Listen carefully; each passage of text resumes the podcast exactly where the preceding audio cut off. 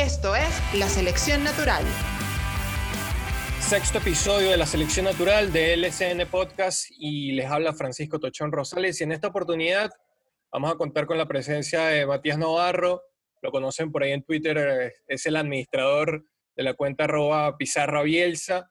Y justamente vamos a hablar con Matías del tema Bielsa por todo lo que se ha dado con Marcelo, con la consagración del Leeds United pero sobre todo hablar un poco de, ese bielcismo y ese antibielcismo, algo que tanto se habla y que cada vez que alguien dice un elogio de Bielsa, sale otro hablando de que es un fracasado, de que fracasó en el Mundial, de que no ha ganado nada, y, así, va, ¿no? Cada vez que alguien dice algo, le responde el otro, y es algo que me genera, Matías, eh, eh, antes de, de entrar, es llamativo, porque capaz Bielsa es el técnico menos ganador que genera más este, tipo de sentimientos en la gente. Obviamente por lo que Bielsa representa es, algo mucho más allá de, los títulos.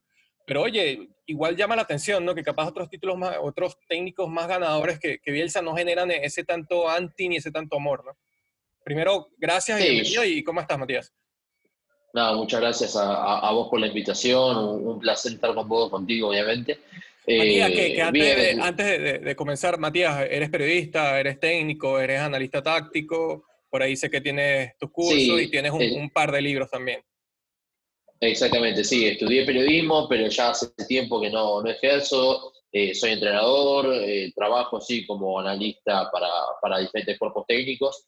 y, la realidad sí, bueno, además de administrar la pizarra de Bielsa, obviamente, este, eh, escribí dos libros, uno junto a Pablo Guedes y otro sobre Marcelo Gallardo, principalmente temas futbolísticos, o sea, yo me, centro más en, lo que es el análisis de la metodología de, juego y demás, de los creadores.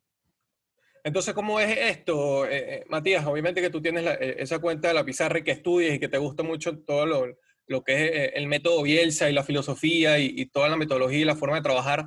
¿Por qué es que este tanto, primero este bielcismo, por qué crees que sea tanto este amor hacia Bielsa y después, bueno, vamos con, con, el primo hermano, como dijo en estos días Juan Pablo Artsky, que es el, el antibielcismo, ¿no?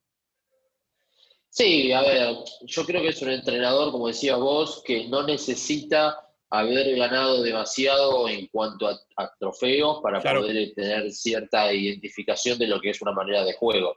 Yo particularmente, a, pesar de tener la, la, la, cuenta de la pizarra de Bielsa, me considero bielcista del lado futbolístico en realidad.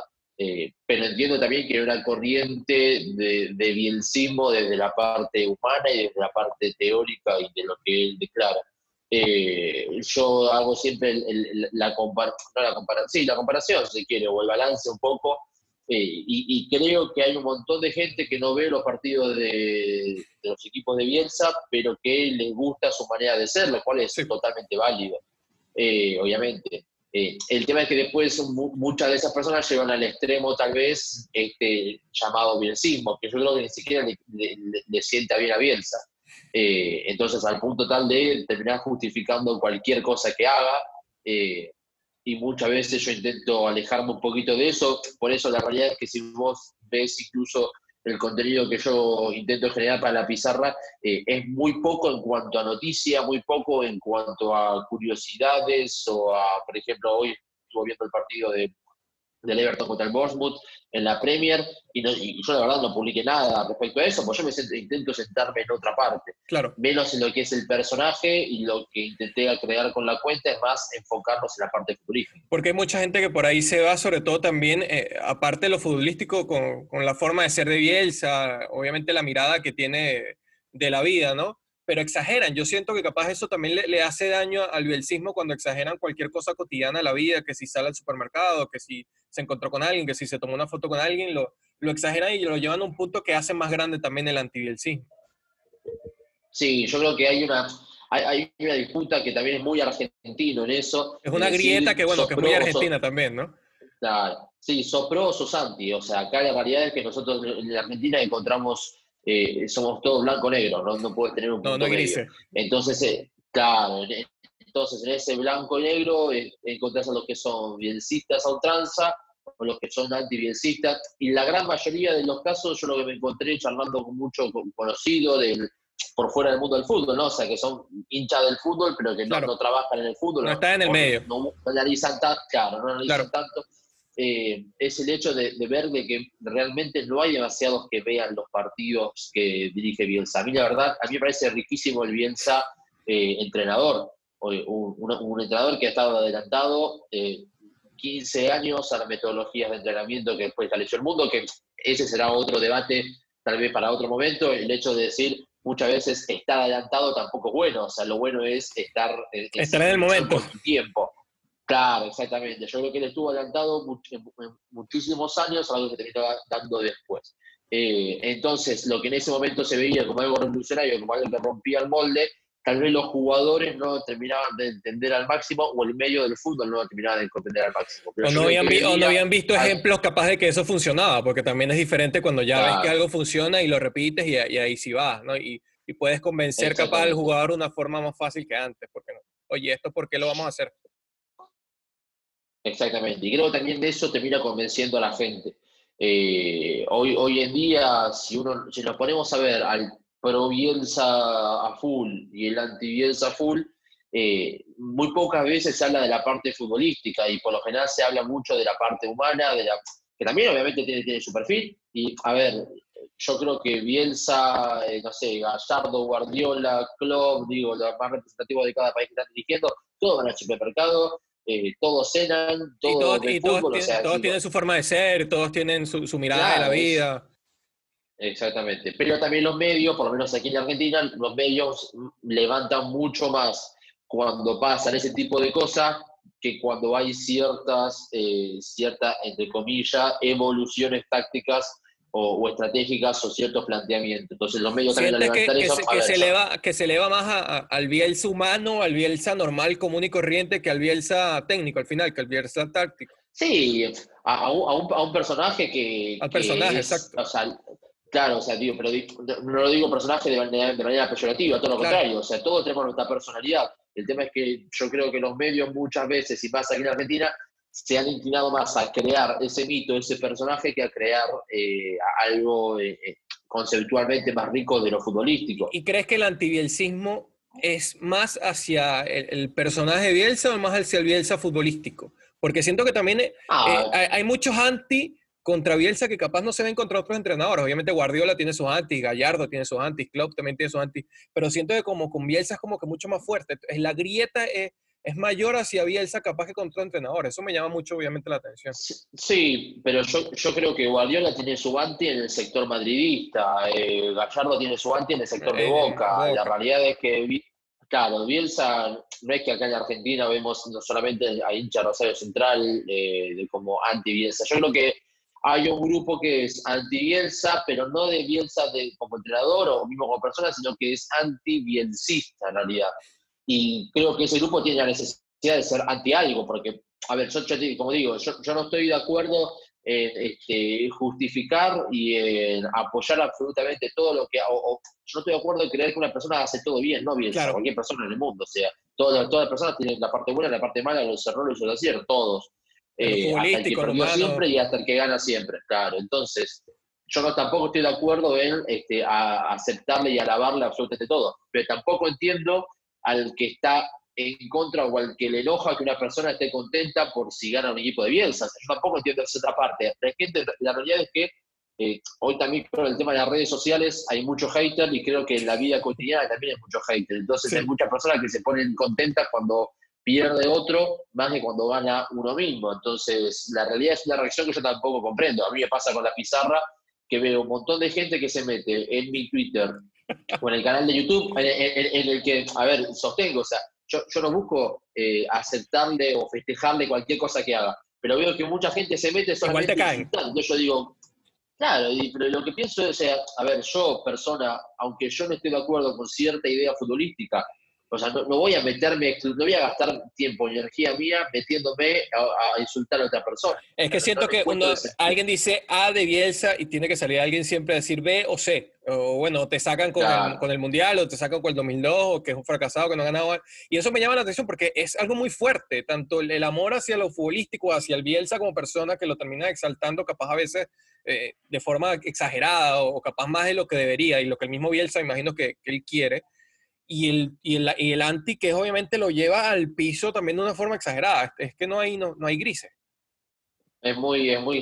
En la Argentina en general no hay grises y a Bielsa todavía no le perdonan lo que pasó en el 2002. Yo lo que pienso es, bueno, pasaron 18 años, o sea, claro, ya pasaron casi dos décadas y nadie, absolutamente nadie, en el triunfo se queda 20 años festejando algo, ni se queda 20 años cuando pierde eh, llorando algo. Entonces, creo que ya es un momento de, dar vuelta a página. Y sí, obviamente, a ver, aparte, yo creo que Bielsa es el primero que dice que eh, él, protagonizó el fracaso más grande de la historia moderna argentina. Eh, incluso si querés, podrías ponerlo en la historia total de Argentina. Pero ¿qué hacemos entonces? Nunca más reconocemos nada bueno. Claro, ese, es el tema. A, Bielsa. O de la misma manera, entonces Guardiola, que, o Zidane, si se quiere ahora, que ganó, dirigió creo que tres Champions, ganó la tres Champions, está la cuarta, la, está encabezando. Listo, entonces que nunca más en la vida decimos que se equivocó, porque como en su momento ganó tres Champions, listo, ya está. Eternamente va a ser todo bien Zidane. Tampoco me parece que es demasiado Capaz, capaz entonces, si, si Bielsa no hubiera tenido ese mundial que tuvo ese 2002, hubiera sido diferente. Capaz si, si se cae en cuartos, no habría, no habría este antibielcismo capaz. No, y yo, creo incluso que si, yo creo que incluso que si se hubiera caído en cuartos, tampoco tendría este bielcismo acérrimo. Eh, esto es medio, es medio el huevo y la gallina. No, no, sé si es el antibielcismo que nace por el bielcismo o el bielcismo que nace por el antibielcismo. Al fin y al cabo, yo lo, único que veo es que, o principalmente lo que veo es que cada vez se termina hablando menos del juego. Eh, la realidad es que yo hay un montón de cosas en, lo que dice Bielsa que estoy de acuerdo. Pero también un montón de cosas en, lo que dice Simeone que estoy de acuerdo. Y, claro. tal vez no sea, yo no, no, no, esté totalmente de acuerdo con la idea futbolística, pero la parte humana la parte futbolística tienen que separarse. Después, la realidad, y, hay un debate acá que se está dando en Argentina que, hasta de cierta manera estoy de acuerdo. Eh, hay una frase que es: a los Bielsa se vive mejor. Y yo realmente no sé cómo vive Bielsa. ¿Qué sé yo? O sea, a mí me gusta como entrenador. de la misma manera que acá hay, un, pensador, si se quiere, argentino, que es Alejandro Dolina, que él dice que, eh, que, a Maradona, porque cuando le critican tanto a Maradona el tema de la droga, de, claro, y la, forma de ser de Maradona. O sea, Claro, yo a Maradona lo voy a buscar, no lo voy a buscar porque juega al fútbol, no lo voy a buscar como un ejemplo de vida, es lo mismo. y él mismo lo dijo, yo no soy un ejemplo, yo nunca quise ser un ejemplo. Claro, Totalmente. Yo no creo que, yo creo que Bielsa es, no sé si es el mejor entrenador del mundo, como dice Guardiola, creo que no, para mí es Guardiola de hecho, pero sí creo que es uno de los mejores cinco entrenadores del mundo, y no ahora, desde hace 10 años. Eh, pero así todo yo no tengo por qué estar de acuerdo o en desacuerdo con lo que dice o con lo que piensa. son dos carriles totalmente distintos para mí. Así todo yo estoy de acuerdo con un montón de cosas y no... Claro, a veces, a veces terminan tomando más a Bielsa como si fuera un filósofo, como si fuera un pensador más que, como, que como un técnico y eso también termina agrandando más la grieta. Y siento que es una grieta que cada año que pasa como que se vuelve más, más grande y, más fuerte. Creo que incluso podría llegar a ser una de las grietas más grandes eh, en, en relación a un entrenador. Sí. Vos recién decía, nombrás a Juan Pablo eh, Juan Pablo dice y, llama el bielcismo bobo, si se quiere. Y si lo querés comparar, el bielcismo bobo justifica cualquier cosa que diga Bielsa sin importar después la parte futbolística o dejando de lado algo hasta que Bielsa dice que Bielsa no, ha sido un entrenador con muchos títulos en su carrera, es algo que se puede ver en, Wikipedia. Este, pero y, el antibielcismo y el antibielcismo deja de costado absolutamente todo lo bueno que haga Bielsa con el, hecho solamente de criticar. Entonces es una dieta que no tiene para mí, es, no, tiene ningún tipo de, sentido y que se da mucho en la Argentina o que surge mucho desde la Argentina, pues somos así, los argentinos. Y, siempre lo termina sufriendo entonces en la, en la, pizarra, ¿no, Matías? Capaz hablas algo y siempre... Sí, siempre en el medio, a favor o en contra, terminas en medio. ¿Cuál crees, Matías, que es para ti, eh, más acercándonos a, lo que hizo Bielsa en esta campaña, el, mayor legado como, como, entrenador y el mayor legado táctico que, deja Bielsa eh, en este Leeds para ti? ¿Cuál es el mayor legado? Yo no sé si llamarlo, eh, no sé si meterme en la parte del legado táctico. Yo creo que lo que sí logra Bielsa en casi todos lugares, los lugares a donde va, es el hecho de lograr que el club en el que él esté dirigiendo eh, se sienta lo, suficientemente apto para poder pelear por grandes cosas. Claro. Si vos repasás y, haces un repaso de lo que son las 16 temporadas del Leeds de, que descendió, eh, solamente una vez había estado ante Bielsa, digo, no, eh, sería 14. Una vez sola había entrado al playoff, que había entrado en el último lugar, me parece, en el, en el séptimo lugar del playoff. Entonces, cuando vos lo comparas y ves que la primera temporada termina tercero, la segunda temporada termina campeón, con los mejores promedios ganadores, goleadores, menos goles en contra de toda la historia del club, decís, bueno, claramente deja la vara muy alta.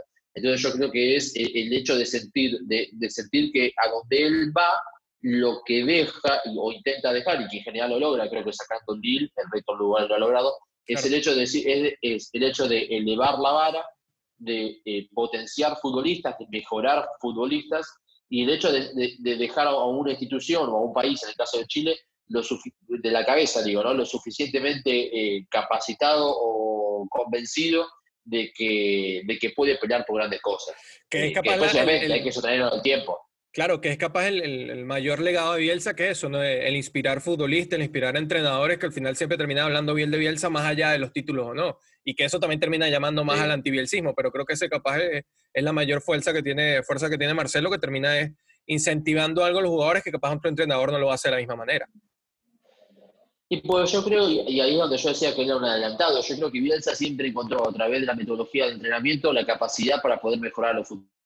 Entonces, en, en, ese contexto, a ver, lo que resalta, remarca la gran mayoría de los jugadores es el hecho de que Bielsa es más distante y por lo general son los preparadores físicos, los segundos entrenadores, los que son más cercanos al futbolista. Entonces, que un entrenador incluso, imagínate, dentro de Francia, dentro de eh, Inglaterra, con idiomas que él no maneja, mayor distancia, a ver, hay una distancia ya básica que es el idioma, entonces que no te puedes relacionarte de la misma manera eh, con, con, la lengua. Entonces yo creo que en ese, en ese contexto la capacidad que tiene él de poder eh, llegarle al jugador a través del conocimiento, de que el jugador vea. Y de convencerlo sin ni siquiera hablar el mismo idioma.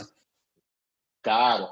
Y creo que eso también tiene mucho que ver con lo que ven en los entrenamientos y lo que ven en el partido. Cuando vos ves a un, son no es casual eh, que los entrenadores, que, perdón, de los jugadores que fueron dirigidos por Bielsa le digan, mire, eh, lo mejor de Bielsa es que me ha mejorado, lo mejor de Bielsa es que Bielsa me decía que en el entrenamiento yo podía llevar tal, a cabo tal proceso en el cual yo no creía y cuando lo veía en la cancha que yo lo podía hacer, ahí me convencía. O sea, él te convence más desde el, conocimiento. Eh, y es tremendo eso, porque me parece también que es una variable, si se quiere, uno ve a Guardiola de afuera, a Klopp, a Mourinho, y son mucho más, si se quiere, cercanos con el futbolista, porque la personalidad es así. Claro. ¿Y qué es lo que más te gustó de, Y creo que Bielsa, al no poder tener esa capacidad, lo que hace es saltearse esa barrera que él impone mismo de su personalidad y además del idioma y llegar al futbolista con el conocimiento. Busca otra, busca otra manera de, dar el conocimiento, claro. Sí, Matías, ¿y qué es lo, que más te gustó capaz de, este Leeds? Obviamente es un equipo que se adaptó muy bien Bielsa también al, típico fútbol inglés, ¿no? Pero obviamente es un equipo muy ofensivo, con mucha gente del área, que llegaba muy bien por los costados. ¿Qué es lo que más te gustó futbolísticamente para capaz hablar un poco de lo futbolístico de, este Leeds de Bielsa? ¿Qué es lo que más destaca de, esta temporada, o al menos en las dos de Bielsa, ¿no? Porque fueron equipos capaz un poco parecidos los dos. Capaz este más consistente, obviamente, ¿no? No tuvo ese bajón. Yo lo que, lo que, lo que esperé toda mi vida desde que sigo a Bielsa como otros entrenadores es el hecho de que Bielsa fuera a entrenar a Inglaterra, porque su fútbol es muy para el fútbol inglés, para mí. Su, su metodología, su, su estilo de juego es muy para el fútbol inglés. Entonces yo creo que desde ese sentido encajó perfectamente el hecho de las transiciones, el hecho de tener un fútbol físico, rápido. Eh, Los centros al área. Y yo creo, claro, y, y, yo lo que creo es que él le adoptó muchísimas variantes eh, a su propio juego. Que el fútbol, a ver, yo creo que donde un entrenador vaya, de cierta manera, tiene que adaptarse a la idiosincrasia de ese país. Yo creo que son pocos los entrenadores, caso Guardiola, si se quiere, que donde va deja su manera de jugar, si se quiere. Eh, y creo que en ese sentido, pero claro, la huella, pero así todo adaptándose, porque Guardiola mismo lo ha dicho, que la primera temporada aquí en el City sufrió muchísimos eh, los los pelotazos largos, la respuesta larga, la transición rápida de, los rivales. Entonces, son cosas que tenés que mejorar porque obviamente pasar un fútbol más de lujo, de posesión, si se quiere, como el español, a un fútbol más dinámico y compara, ¿no? Athletic Club con, con Leeds, si se quiere, sí. pasas a un fútbol muchísimo más este, dinámico. Eh, yo creo que la segunda temporada él agregó, sí, el hecho de bueno, después obviamente habría que hablarlo con él para ver si fue algo que se dio en el partido o fue algo que él este, analizó de la temporada anterior pero yo creo que en ciertos momentos él eh, logró que el Leeds aprendiera a sufrir los partidos. Hay ciertos partidos, como fue el de Barnsley, donde yo creo que el Leeds aprendió a sufrir, donde se vio superado, aceptó el papel de, ser superado, no, digo que lo haya buscado él, no digo que haya estado contento por el hecho de tener partido y el Pero resuelve, resuelve a la situación. Pero claro, lo resuelve, exactamente. Antes, en la, en la temporada anterior, en partidos como fue el del Sheffield, eh, Leeds tenía ciertos errores individuales en los cuales eh, terminaba haciendo gol en contra, como le pasó con el Cardiff, pues también es una realidad, en la renovación de lo que fue en la Liga, ahora en el Championship, le pasaron al Cardiff, dos errores propios, dos goles en contra, y al 0-2. Eh, pero creo que, no sé si habrán sido los jugadores, habrá sido el equipo, habrá sido convencimiento, análisis, eso habría que hablarlo con él para ver cuál fue el cambio, pero creo que de cierta manera Leeds termina aprendiendo a sufrir ciertos momentos de, de los partidos. Eh, y yo creo sí que el parate le vino bien.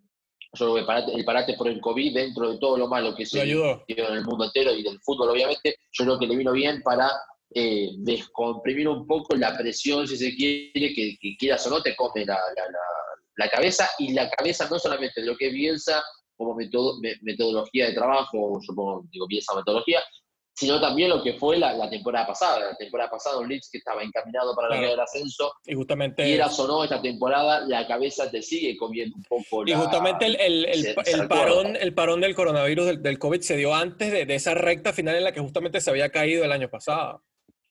Que todo, que todo, que todo el, que todo el antibielcismo estaba esperando, bueno, iba a pechear, iba a pechear, iba a pechear y, y, no se dio.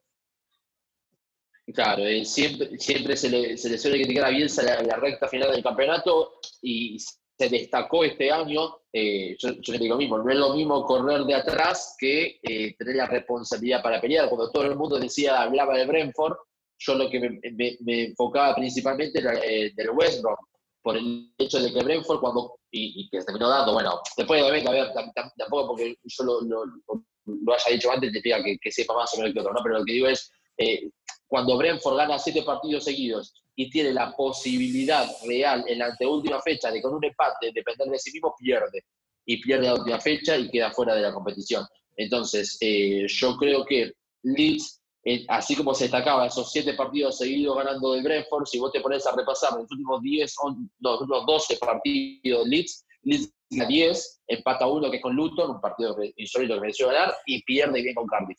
Eh, entonces, cuando vos ves la recta final, que siempre se critica a Bielsa, eh, la realidad es que es casi mejorable. De 12 partidos ganar 10 es una locura y casi no recibe goles. Y los dos goles que recibió de Cardiff fueron más responsabilidad propia. Entonces vos decís, la realidad es que el cierre del torneo fue casi ideal. ¿Y cómo ves a Bielsa de, cara a, la Premier? Eh, Matías, ¿cómo te esperas que puede ser Bielsa y que puede ser este Leeds enfrentándose capaz a rivales de, otra envergadura ¿no? en, Premier League? Eh, también habría que ver cómo, armaría también el plantel, obviamente adelantándonos, pero cómo, lo ves tú, sobre todo la, adaptación a, Premier. Sí, yo creo que, que, obviamente no es lo mismo una segunda división que la primera división, más allá de que la segunda yo creo que, la, difícil que es, claro, la, calidad que tiene. Claro, yo creo que la transición de una segunda división a una primera siempre es complicada. En el caso de Inglaterra me parece que es más complicada, más allá de que la segunda división de Inglaterra es durísimo, es durísima, 46 partidos, es demencial lo, extenso y lo duro que es ese torneo. Eh, pero la primera división también estás hablando de, para mí, la mejor liga del mundo, con el mejor nivel del mundo, el mejor de fútbol del mundo. Entonces, eh, no, no, es algo que sea sencillo. El otro día, creo que mismo Bielsa lo decía en la conferencia de prensa, el hecho de que en los últimos 3, 4 años, salvo Sheffield en la primera temporada, el resto estuvieron todos peleando casi por no descender. Eh, de hecho, Norwich, fíjate, el año pasado este, fue campeón cómodo y este año bajó siendo último, contra cómodo.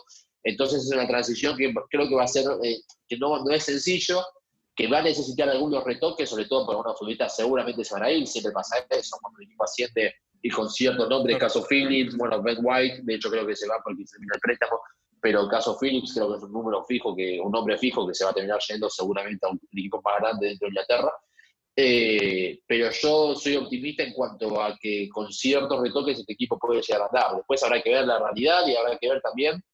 Yo creo que sí que va a necesitar cierta experiencia de Premier. Es un equipo, aparte, imaginemos que es una institución que lleva 16 años jugar en la máxima categoría. Entonces, Dos décadas afuera. Es otra, claro, es otra mentalidad, otro absolutamente todo. Incluso tuvo tres años jugando en la tercera categoría, o sea, también con lo que eso significa. Este, yo creo que va a ser una transición que la primera temporada no creo que sea, ojalá me equivoque, pero no lo veo tan fácil el hecho de ser como el Sheffield, de pelear por Europa hasta una fecha. De estar ahí metido en los primeros 10. Claro, pero tampoco lo veo como el Norwich. No veo que tampoco sea una transición como la del Norwich. Eh, y yo creo sí que en la segunda temporada podría aspirar ya con un poquito más asentado el equipo, aspirar a, pelear sí por Europa, pero bueno, nada, eso son todas sus O sea que, que, podríamos esperar un próximo, una próxima temporada de mucho bielcismo, antibielcismo fuerte, dependiendo cómo le vaya al Leeds, ¿no? Eso seguro, sí, eso seguro. Acá lo que pasa, en, en, Argentina era muy simpático a veces que pasaba que, que cuando, Biels, cuando el Leeds perdía, eh, alguien en Twitter, en, mismo en los diarios argentinos, era en primera plana la derrota del Leeds y era el trending topic, todo. Y cuando, ganaba, ganaba nadie, nadie absolutamente hablaba de nada. También mucho hay mucho también de ese lado, ¿no? Del, oportunismo, de los dos lados también. ¿Crees que también desde los medios, de los medios impulsan esto también, ese bielcismo y el antibielcismo, Matías? Capaz desde los medios buscan eso, esa, esa, sangre, entre comillas, de, esa pelea, esa riña, esa grita sí, yo creo que yo creo que les mide también. A ver, no, no, yo, yo no, no, soy de los que creen que los medios van a ir porque realmente son hinchas o son antibielsa, yo no creo en eso. Lo que sí creo que obviamente les mide es un tema que les mide.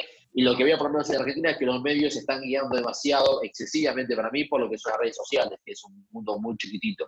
Entonces, si Twitter está hablando de Bielsa, vamos a meter, y vos veías ahora cuando fue campeón Leeds, y vos entrabas a los medios deportivos de acá, o al único gran medio deportivo del país, único diario, eh, y era Bielsa hasta la sopa, entonces ya pasaba de un extremo al otro.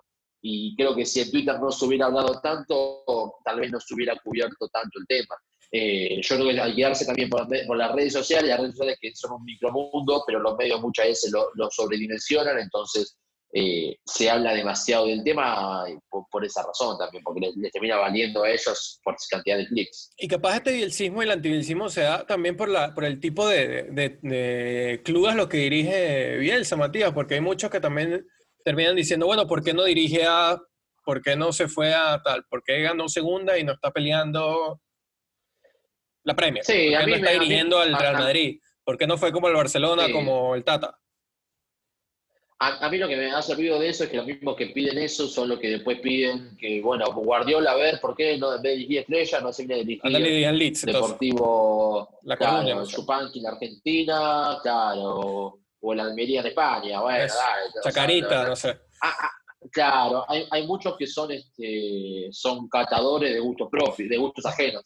Este, entonces yo también, desde una computadora, escondido de un usuario que no tiene foto, no tiene, que, es Matías y 57 números, que encima es imposible de rastrear después, digo, ah, Bielsa no vale nada, pues no dirigió Barcelona, y Guardiola no vale nada, pues no dirigió Leeds, entonces es imposible. Messi, eh, Messi no vale porque no juega, a ver, yo lo veo en la, atención argentina, eh, el hecho de, decir, bueno, Messi acá en la cancha argentina no mete un gol, y vos decís, bueno, sí. y, después también cuando uno triunfa acá dicen, ah, ¿por qué, si es tan bueno, ¿por qué en vez de estar jugando en Argentina no está jugando en Real Madrid? Es imposible, la verdad es que si uno el otro día yo ponía un comentario eh, justamente eso, esto, ¿no? De que, bueno, eh, de que son lo mismo, de que es imposible satisfacer a todo el mudo, y no sé cómo el comentario llegó a, en Twitter a, a y me decía, bueno, también tenemos que ver en qué, eh, a quiénes estamos reclamándole que lo satisfaga, o sea, cuánta autoridad tiene cualquier persona. ¿Quién, ¿Quiénes son los que están diciendo eso? De, dónde está saliendo esa matriz de opinión también? Exactamente. Entonces caemos en lo que decía Juan Malillo, todos, todos tienen derecho a opinar, pero no todas las opiniones son igual de valoradas eh, o, son, o tienen la misma autoridad para, para opinar. Yo creo que al final, para irle dando un cierre, Matías, capaz este bielcismo y el antibielcismo se da por la forma también de, la sociedad y de la característica que tiene la sociedad argentina de buscar siempre el, el anti y el pro, ¿no? Y, como que siempre necesitan algo por lo que pelear, ¿no? Y bueno, y ahí está Bielsa. Sí, hay, hay, hay una necesidad grande justamente de, encontrar un blanco y un negro, de pasar el tiempo peleándose en vez de utilizar la energía para algo mejor. Y que valga más la pena, más porque yo no creo tampoco que a Bielsa le, le quite el sueño si un argentino en Twitter dice que es mejor el penetrador. Eh, entonces, creo que más un tema nuestro. Y por eso digo de que muchas veces son, somos los de afuera los que construimos un personaje, porque yo no creo, o sea, yo no creo, no, yo estoy seguro de que ni Bielsa ni Guardiola, no Bielsa, pero ni Guardiola, ni Klopp, ni nadie hace nada para las cámaras, o sea, es la manera de ser. Si una persona deshonesta, aparte a mí, lo, que me hace ruido también es eso, de que lo que se le critica a Bielsa es el tema de la honestidad. Sí, que es eh, sencillo, que, no le está criticando Claro, o sea, la, crítica es Bielsa va al supermercado, pero después vos ves que tal, tal, cualquier persona, ¿eh? Este, digo, una cosa que se critica a Cristiano Ronaldo es, uy, mirá lo egocéntrico sí, miralo, es. en el yate. Seguramente, claro, y lo que dicen es, mirá, anda yate, seguro tiene una mucama que va y le hace las compras, así se lo critican, pero después cuando viene a al supermercado también le critican eso. Entonces, ¿qué quieren el muchacho? O sea, no, tienen, para mí la gente ni siquiera sabe bien qué es lo que, qué es lo que quiere y se gasta demasiada energía, demasiado tiempo en las redes sociales eh, atacando sin ningún tipo de sentido también. Para ir ahí cerrando, eh, Matías, tácticamente, ¿qué, ¿qué, es lo que más te destacas de estas dos temporadas de, Bielsa? ¿Qué, ¿Qué, te dejó de estas dos temporadas de Bielsa en, la segunda Inglaterra? ¿Y qué crees que pueda repetir en, en Premier? Para mí, la, la, en cuanto a táctico, técnico, si se quiere, las variantes que, de, de sistemas que pudo utilizar fue en el partido, si mal no recuerdo, con Barnsley, que es el primero que no juega Calvin Phillips, creo que la es, la verdad, me ponía ser media mala, pero eh, y en el primer tiempo, la primera, la primera media hora, ante, la ante el dominio, si se quiere, de Barnsley, un poco más territorial de, posesión, eh, termina cambiando la disposición táctica defensiva dos o tres veces. Eh, yo creo que este equipo le dio muchas variantes y muchas posibilidades de ir cambiando el esquema y también el hecho de, darse cuenta de que, a pesar de que Leeds es el equipo con mayor posesión, con mayor cantidad de remate, con mayor cantidad de pases, con, creo que salvo goles a favor, que lo superó el Brentford, después el resto es, es el, con el mejor número de construcción y juego ofensivo de la liga. Eh, pero así todo, cuando vos te pones a ver, y yo hacía un repaso antes de lo que fue el parate ahora por el COVID, eh, hay una enorme cantidad de, de jugadas a favor del rival, de pelota parada, de balón parado, de córner, tiro libre o laterales a favor del rival, que terminan en gol de Leeds. Entonces, esa capacidad también de juego largo con los laterales, con Elling sobre todo, que Elling jugando de lateral y las últimas dos, tres fechas jugó también de central, con el cambio, por lo que decía del cambio Phillips con la lesión, eh, es esa capacidad también de juego largo de él. Y de amoldarse capaz a la situación. dio muchísimas variantes para poder llegar. de amoldarse también a la situación. Capaz ahora el Bielsa es como que menos obstinado, menos terco, capaz en, tácticamente, ¿no? Capaz se puede amoldar y puede cambiar en la situación que capaz antes no lo, no lo hacía tanto. Sí, yo, yo, creo que sigue igual de convencido de, de, ciertas ideas y que lo que hace en realidad es amoldarse a lo que es la liga y a lo que es también la situación, lo que es la circunstancia. La temporada pasada, cuando vos veías al Liverpool eh, incluso el Liverpool que, que, es campeón de la Champions, es un equipo muchísimo más de transiciones, de resguardarse un poquito y de, transiciones rápidas con los tres de arriba. Y si vos ves este, esta temporada del Liverpool, es un equipo muchísimo más posicionado, muchísimo más de posesión. Porque también los, rivales, al conocer y saber que. Se te adaptan y, te, conocen, te agarran el truco y tienes que, cambiar porque si no, ya saben a lo que juegan y ya no, hay nada nuevo. Ya sé, ya sé cómo contrarrestarte. Exactamente, yo era rival del Liverpool la temporada pasada y sabía que el Liverpool me iba a ir, me, iba a tentar para que yo fuera a presionarlo y dejar todo el espacio atrás. Entonces, ¿qué hicieron la temporada? Cambiaron. Y la temporada pasada el Liverpool logró 97 puntos en la liga y esta logró 99. O sea, también mejoró en realidad y es campeón, eh, con 20 puntos de diferencia sobre el City. Entonces, yo creo que el Leeds también, de cierta manera, eh, se adaptó un poco a eso. Y lo que vi en el final de esta temporada, en este cierre, es que sacando el partido con el Luton, que, claramente le, costó generar situaciones, y el de Barnsley, que fue un partido aislado, si se quiere, porque fue dominado. Eh, en la temporada pasada, Leeds tenía muchísimos mejores números con los 10 primeros que con los últimos 10. Y esta temporada, eh, con los últimos 10, en las últimas fechas, no le pesó. Al Stoke le hizo 5 goles, a, bueno, como digo, a Barnsley le ganó, al Luton sí no lo pudo ganar, pero en un partido que también mereció ganar, pero jugando mal, pero no mereció ganar. Eh, digo, le, pude encontrar la vuelta. Al Huddersfield justo fue antes del corte de COVID, también le ganó 2 a 0 tranquilo. O sea, en los últimos días le pude encontrar la vuelta de un ataque posicional que antes capaz le costaba más, porque era un equipo más de transiciones y ahora encontró las transiciones y también la posibilidad de ocupar diferentes posiciones y atacar eh, aún con la posesión y con el equipo realmente metido atrás. Yo creo que eso también le, le aporta variantes para la temporada de Premier. Bueno, Matías, para terminar, los mejores entrenadores para ti del mundo, decías que Bielsa está entre ellos. ¿Cuáles son los otros, capaz, los mejores entrenadores para ti entonces del mundo, Matías? Y capaz, entonces, dejamos en que obviamente el, mejor legado de, de, Bielsa es justamente, ¿no? El, inspirar entrenador, el inspirar futbolista, ¿no? Sí, yo eh, eh, el, el orden a veces es muy cambiante. No, no, sin orden. Yo creo, yo creo que, no, no, yo creo que los mejores entrenadores siempre están en, en Europa o, han triunfado, triunfado futbolísticamente, digo, no, en Europa para hacer los títulos. Y yo creo que hoy en día, orden, como tenga ganas, Bielsa, Guardiola, Klopp, Zidane, me encanta. Y, y podría ser este, Nagelman o Simeone. Y cada Ahí quien con un estilo capaz hasta completamente diferente. Cada quien con una escuela con el tema de Simeone me, aleja un poquito más a veces el estilo, pero creo que, que es defendiendo en bloque bajo debe ser el mejor equipo del mundo sin ningún lugar a dudas. Entonces también hay que destacárselo, obviamente. Y Nagelman a mí me gusta mucho también por el tema de, de, la juventud y también de ir cambiando. Lo que fue su Hoffenheim, lo que es ahora el Leipzig, va cambiando constantemente, adaptándose a las circunstancias y permite un futuro bárbaro también.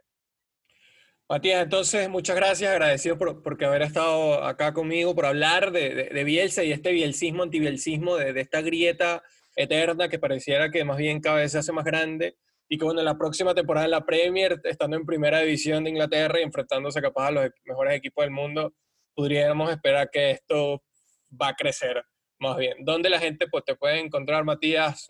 ¿Dónde te puede leer? Háblame de, tus cursos para que la gente sepa más o menos qué, qué estás haciendo ahora y, dónde te puede encontrar.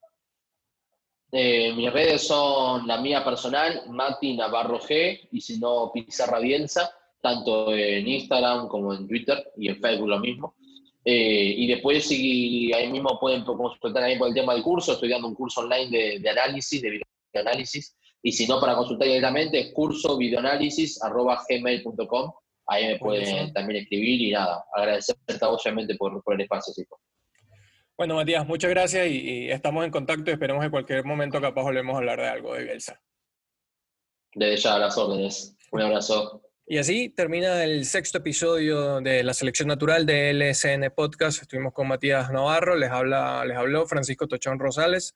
Recuerden que este proyecto se encuentra en Instagram, arroba LSN Podcast. Y además me pueden encontrar arroba Cisco Tochón. Recuerden, esto está en YouTube y está en diversas plataformas de audio. Esto es un montaje de MLJ Media. Así que nos escuchamos. Esto fue un episodio de la Selección Natural. Suscríbete ya en tu plataforma preferida.